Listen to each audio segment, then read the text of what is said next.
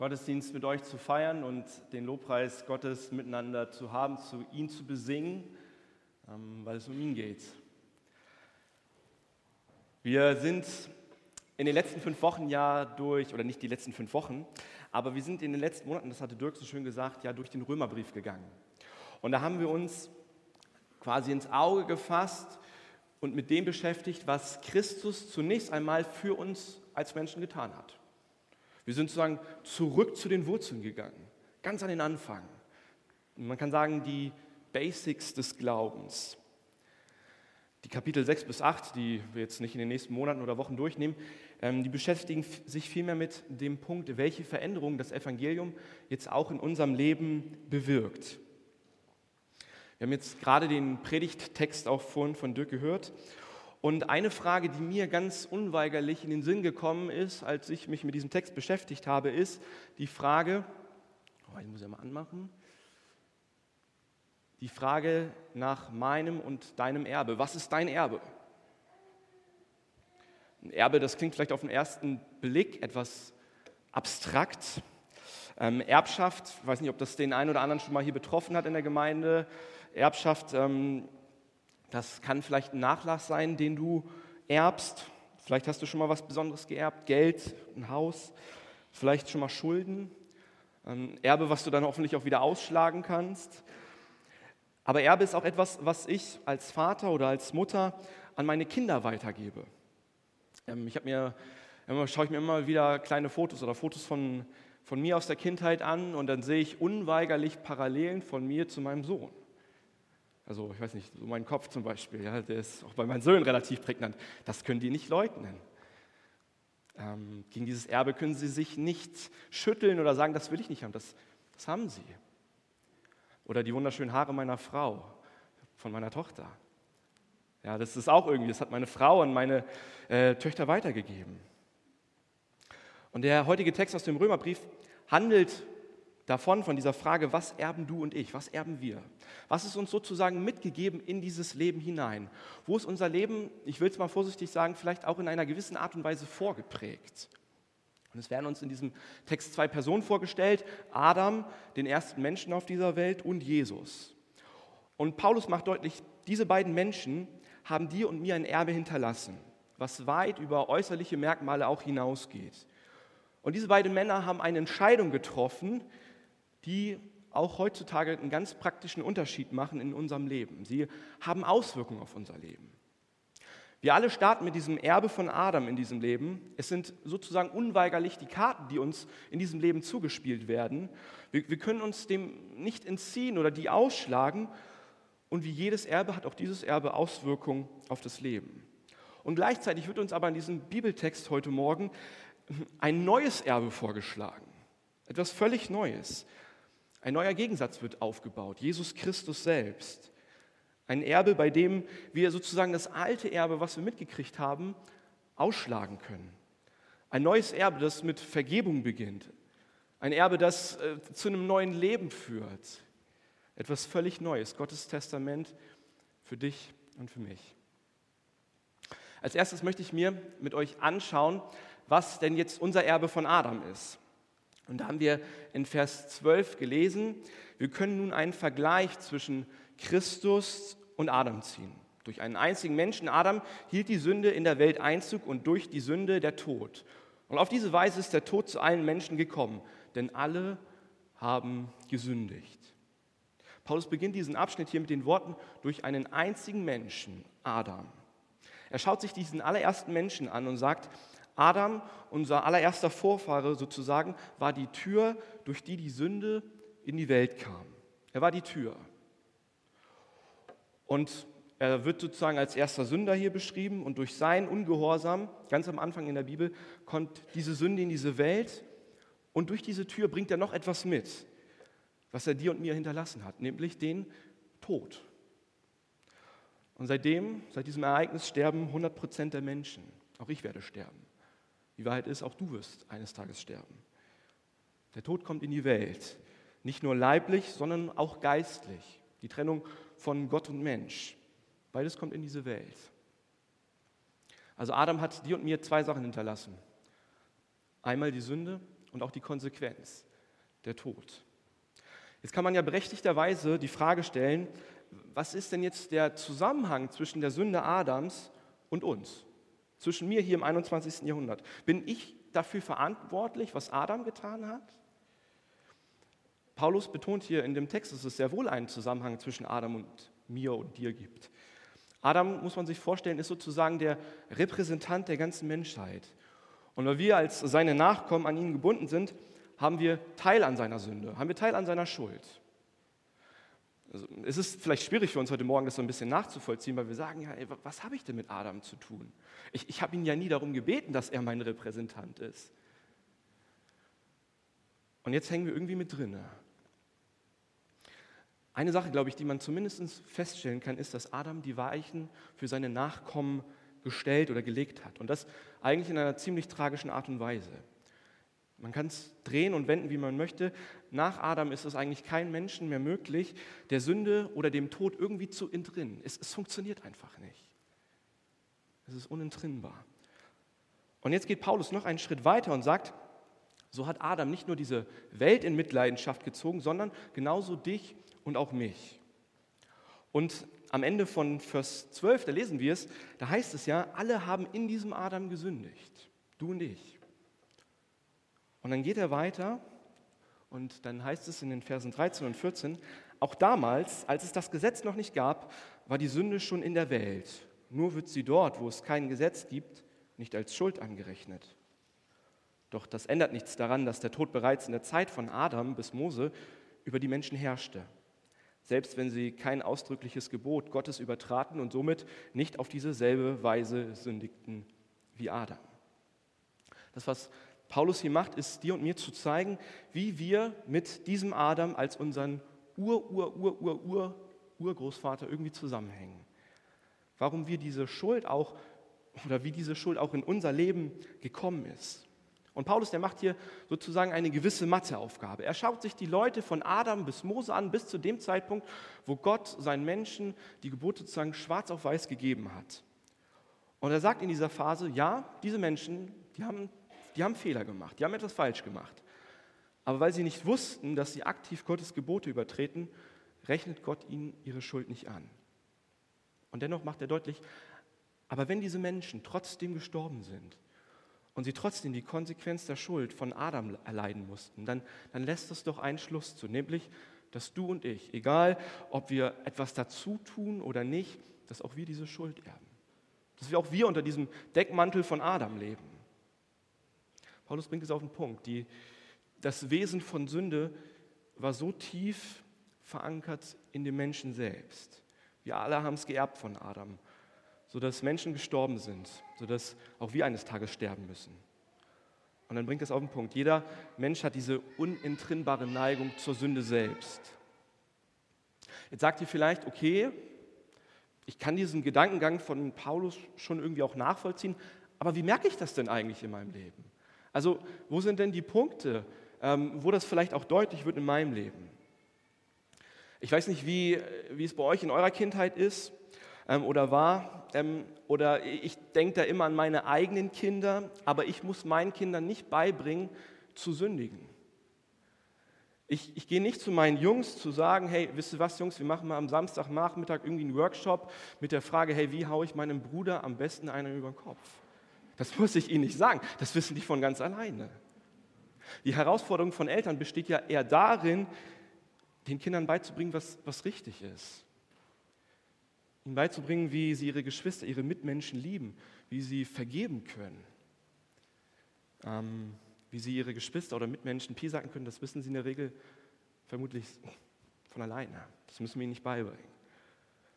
Und wir merken vielleicht auch in anderen Punkten in unserem Leben, wie sich dieses Erbe von Abraham auch mit unserer Erfahrung oder unserer Lebensrealität deckt. Weil die Wirklichkeit, in der wir leben, vielleicht nicht so sündlos oder nicht sündfrei ist, sondern dass wir in eine Welt geboren werden, wo Sünde und Schuld ein elementarer Teil von ist.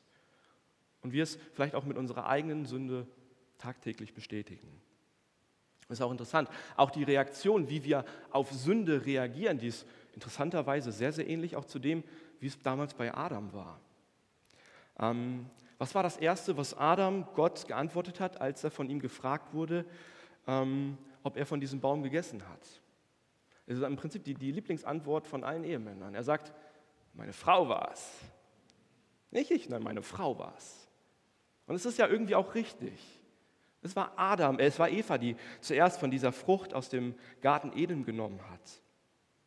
Und dennoch ist dieser Punkt da, dass er diese Schuld, die er hat, einfach auf Eva abwälzt. Und dann kommt sogar noch ein besserer Gedanke. Er sagt, Gott, du bist doch eigentlich der Schuld. Du hast mir doch diese Frau gegeben.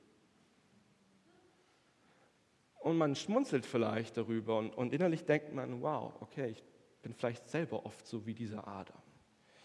Dieses Paradigma von Sünd und, Sünde und Schuld, das sich an Adam, Adam vollzieht, das ist in meinem und in deinem Herzen oft genauso.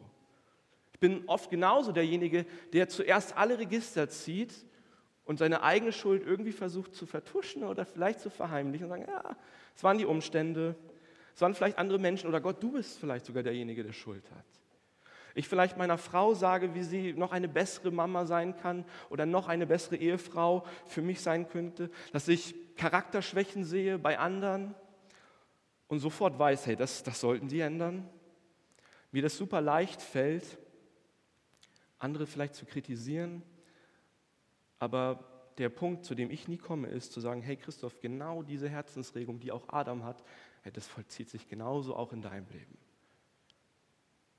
Wir merken vielleicht an diesem Punkt, dass dieses Erbe von Adam auch in unserem eigenen Herzen pocht, weil wir es von ihm geerbt haben. Das ist unsere Natur. Ihr kennt vielleicht dieses Sprichwort, man kann sich die Familie nicht aussuchen. Oft ist es ja mehr so ein, so ein Seufzen in so Momenten, dass man sagt, und ich kann mir meine Familie nicht aussuchen. Und es stimmt, wir sitzen mit diesem Adam in einem Boot. Er hat die Weichen gestellt für unser Leben. Und wenn das das Erbe dessen ist von Adam, was er mir und dir hinterlässt und wir auch Teil davon geworden sind, dann brauchen wir Hilfe. In 1. Korinther 15, da wird Christus als der zweite Adam bezeichnet, sozusagen als der zweite Mensch, aber nicht wie der erste Adam, sondern unvergleichlich, er ist anders. Und jetzt stellt Paulus uns diesen zweiten Adam vor im, im Text und sagt, Jesus ist komplett das Gegenteil von diesem ersten Adam. Und er malt uns vor Augen seine Unvergleichlichkeit. Und er geht weiter, der Text, und verdeutlicht uns, was jetzt unser Erbe von Christus ist. In Versen heißt es weiter, Adam nun steht dem, der kommen sollte, dem Messias, als Gegenbild gegenüber. Dabei ist allerdings zu beachten, dass Adams Verfehlung und die Gnade, die uns in Christus geschenkt ist, nicht zu vergleichen sind. Denn wenn die Verfehlung eines einzigen den Tod über die ganze Menschheit brachte, wird das durch Gottes Gnade weit mehr als aufgewogen. So reich ist die ganze Menschheit durch die Gnade eines einzigen Menschen, Jesus Christus, beschenkt worden.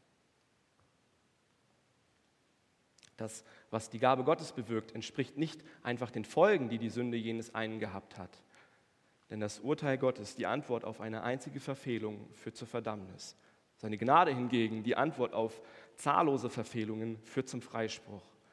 Wenn es durch die Verfehlung eines einzigen dazu kam, dass der Tod seine Herrschaft ausübte, wird das wiederum durch einen einzigen weit mehr als aufgewogen. Durch Jesus Christus werden jetzt, werden jetzt die Gnade oder Gottes Gnade und das Geschenk der Gerechtigkeit in so reichem Maß empfangen, in der Kraft des neuen Lebens herrschen. Paulus zieht hier diesen Vergleich zwischen dem ersten Adam und dem zweiten Adam, also Christus selbst, und macht deutlich, wie, er versucht es zu vergleichen und kommt auf den Punkt hinaus, am Ende sind diese beiden nicht zu vergleichen, weil Christus so unvergleichbar groß ist. Er ist so anders. Und ich möchte uns gerne drei Stichworte nennen, die diese Unvergleichbarkeit Christi uns vor Augen führt, worin er sich denn eigentlich im Wesen von Adam unterscheidet. In Vers 15, da heißt es, Adams Verfehlung und die Gnade, die uns in Christus geschenkt sind, sie sind nicht zu vergleichen. Es ist zunächst einmal das Wesen ihres Handelns. Die Sünde von Adam wiegt Christus in einem reichen Maße auf. Wir würden sagen, Adam hat die Menschheit auf minus 100 Euro runtergezogen. Und Christus füllt das nicht einfach nur auf, dass es irgendwie bei Null rauskommt, sondern im Gegenteil. Die Bilanz ist am Ende plus 100. Es ist nicht einfach nur so eben geschafft, sondern es ist ein neues Leben, das geschenkt wird. Das Handeln Adams, das war voller Selbstbehauptung. Es war dieser Punkt, ich will es selber machen, ich mache mein eigenes Ding. Aber das Handeln von Christus selbst war voller Aufopferung. Es war das totale Gegenteil. Der andere versucht sich selbst zu behaupten, aber Christus ist derjenige, der sich opfert für die anderen, der für seine Menschen am Kreuz stirbt. Gottes Gnade, sein, sein opferbereites Wesen überstrahlt dieses sündhafte Handeln von Adam selbst. Die zweite Unvergleichbarkeit, die deutlich wird, das ist die unmittelbare Folge von dem Handeln von Adam und Christus. Wir würden sagen, ja, Gottes Gericht ist die Folge eines, einer einzelnen Sünde, von der Sünde Adams. Damit ist die Weiche gestellt und der Zug, der rollt los. Und dann stellt er hier im Text Gottes Gnade gegenüber und macht deutlich, Gottes Gnade ist unvergleichlich viel größer weil sie nicht nur die Antwort auf eine Sünde ist, auf diese eine Anfangssünde von Adam, sondern auf zahllose Sünden. Eine Sünde bringt Gericht, aber Gottes Antwort ist nicht nur seine Antwort auf eine Sünde, sondern auf diesen Beziehungsbruch zwischen Gott und Mensch, auf zahllose Sünden. Wir sitzen jetzt hier und ich glaube, das ist so ein, vielleicht ein Punkt, wo wir sagen, ja, das kenne ich, das habe ich schon mal gehört. Das wirkt in uns vielleicht nicht so nachhaltig, dass wir sagen, yes, aber vielleicht dringen wir so ein bisschen zu dieser Bedeutung durch, wenn wir uns, wenn wir uns das vor Augen halten, dass wir als Menschen sagen würden, ja, Gericht und Sünde und Verdammnis, das würde nach unserem Ermessen eigentlich irgendwann ein Stoppschild hinter sich ziehen und sagen, hey, bis hierhin und nicht weiter. Eine Sünde oder auch noch mehr Sünden, das würde irgendwann vielleicht bei uns so ein Punkt sein, wo wir sagen, okay, hier ist auch eine Grenze erreicht. Das ist menschliches Denken. Aber Paulus macht deutlich, indem er, indem er uns zeigt, eine Sünde bringt Gericht, aber mehrere Sünden bringt nicht mehr Gericht, sondern mehr Gnade. Mehrere Sündigen bringt nicht mehr Gericht, sondern mehr Gnade, mehr Vergebungsbereitschaft. Ich glaube, die Vergebungsbereitschaft Gottes öffnet uns vielleicht einmal mehr auch den Blick für Gottes Gnade in deinem und auch in meinem Leben. Es ist ein Trost, der uns hier vor Augen geführt wird, wenn wir den Berg voller Schuld auch in unserem eigenen Leben vielleicht betrachten. Zahllose Sünden, die vielleicht in deinem Herzen sind, werden von Gott nicht beantwortet mit mehr Gericht, mit mehr Verdammnis, hey, ich will nichts mehr mit dir zu tun haben, sondern mit Gnade, mit mehr Gnade, mit Vergebungsbereitschaft. Und das ist ein echter Trost für unser Leben als Christen hier auf Erden, dass wenn wir das merken in unserem Herzen, ich habe Schuld, Gott ist da, seine Arme sind ausgebreitet, ich will vergeben. Mehr Sünde beantwortet Gott mit mehr Gnade, nicht mit Verdammnis. Und das Dritte, worin Christus und Adam nicht zu vergleichen sind, ist das Endresultat ihres Handelns. Also das, was am Ende des Tages ein Stück weit dabei rumkommt. In Vers 17 heißt es, die Verfehlung eines Einzigen hat zur Herrschaft des Todes geführt. Das ist das Endresultat, der Tod. Ein berühmter Erweckungsprediger, ähm, Dr. Martin Lloyd Jones, der hat einmal gesagt, nach Adam ist die Welt ein Ort voller Frühtöpfe. Und es stimmt, wenn wir an den Anfang der Bibel gehen, da sehen wir immer wieder, dass es heißt, und der starb, und der starb, und der starb, und es geht immer so weiter. Ein Ort voller Friedhöfe. Und das würden wir sagen, das ist das Endresultat von Adam.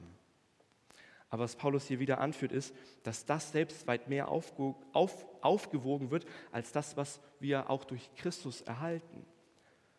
Paulus bringt die Großzügigkeit, diese Unvergleichbarkeit Gottes uns vor Augen und macht deutlich, es ist nicht einfach nur der Tod aufgehoben und jetzt ist vielleicht Leben da, sondern es wird deutlich, es wird uns in diesem neuen Leben ein neues Leben auch geschenkt. Ein Leben, worin wir mit ihm herrschen werden etwas völlig Neues entsteht, ein, ein neuer Status für dich und mich, eine neue Stellung als Kind Gottes unter seiner Herrschaft, unter seinem neuen Erbe wird möglich. In Christus gibt es einen freien Zugang zu Gott. Nicht mehr ich nur als Erbe von Adam, sondern ich mit Christus in dieser Welt. Und jetzt im weiteren Verlauf biegt Paulus jetzt auf die Zielkurve ein, in dieser Gegenüberstellung von Adam und auch Christus und möchte uns verdeutlichen, wie Gottes Gnade in deinem und in meinem Leben auch zur Geltung kommt. Und mein dritter Punkt lautet der Triumph der Gnade. In Vers 18, da heißt es, wir stellen also fest, genauso wie eine einzige Verfehlung allen Menschen die Verdammnis brachte, bringt eine einzige Tat, die, erfüllt, die er erfüllt hat, was Gottes Gerechtigkeit fordert, allen Menschen den Freispruch und damit das, und damit das Leben. Genauso wie durch den Ungehorsam eines einzigen alle Sünden, ähm, alle zu Sündern wurden, werden durch den Gehorsam eines einzigen alle zu Gerechten. Und das Gesetz, ja, das kam erst nachträglich hinzu. Seine Aufgabe war es, die ganze Tragweite der Verfehlung deutlich werden zu lassen. Und gerade dort, wo sich die Sünde in vollem Maße auswirkte, ist die Gnade noch unendlich viel mächtiger geworden. Denn genauso wie die Sünde geherrscht und den Menschen den Tod gebracht hat, soll die Gnade herrschen, indem sie Zugang zu Gottes Gerechtigkeit verschafft und zum ewigen Leben führt, durch Christus, Jesus, unseren Herrn.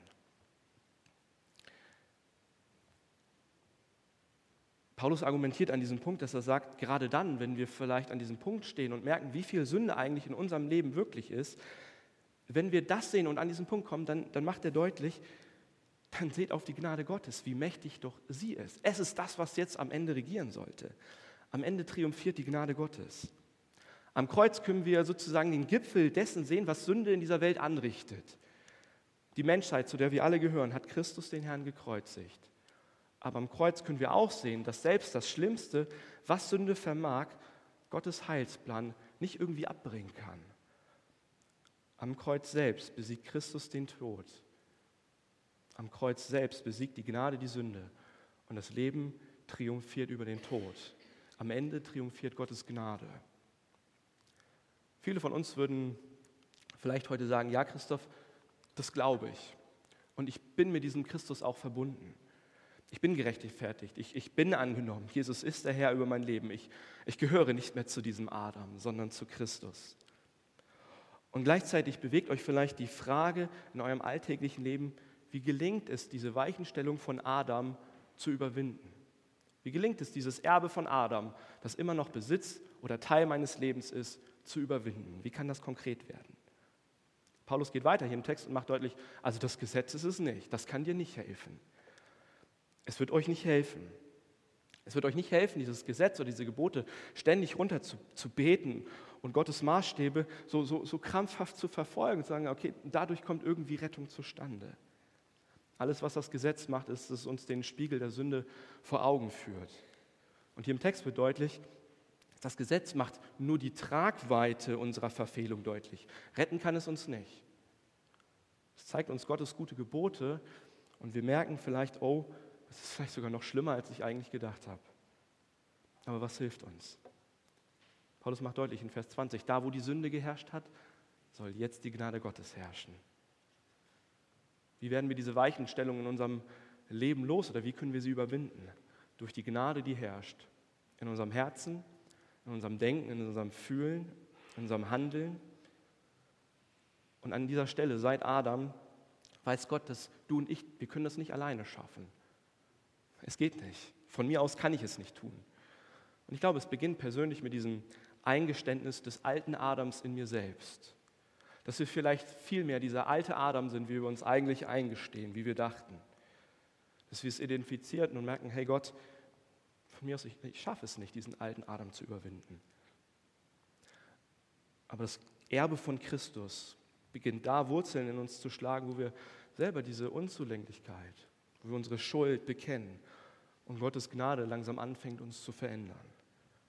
Die Freude über dieses Erbe von Christus kommt ja nicht aus dem, was ich tue oder was ich erreichen kann, sondern von dem, was er vor 2000 Jahren für mich getan hat. Der erste Adam hat nicht das letzte Wort über dich und mich, sondern es ist Jesus Christus, der zweite Adam. Am Ende möchte ich gerne nochmal die allererste Frage aufwerfen. Was ist dein Erbe? Wo würdest du vielleicht sagen, nach dieser Predigt oder nach dem, wo du im Leben stehst, wo ist dein Erbe? Vielleicht bist du heute Morgen zum allerersten Mal hier oder du haderst auch vielleicht mit Gott. Du, du, du merkst diese Auswirkung von Adam in deinem Leben und merkst, hey, mein Leben sollte eigentlich anders laufen. Ich merke vielleicht diesen Zerbruch, ich merke vielleicht meine Unzulänglichkeit. Und dennoch ist dieser Punkt vielleicht auch der eigenen, ich nenne es mal Depression über die Schuld da, dass du sagst, ich alleine schaffe es nicht, ich kriege es nicht hin. Aber genau da kommt der Zuspruch von Jesus Christus zur Geltung, dass er sagt, und du musst es auch nicht alleine hinkriegen. Du kannst es gar nicht alleine hinkriegen, sondern nur durch mich, durch meine Gnade.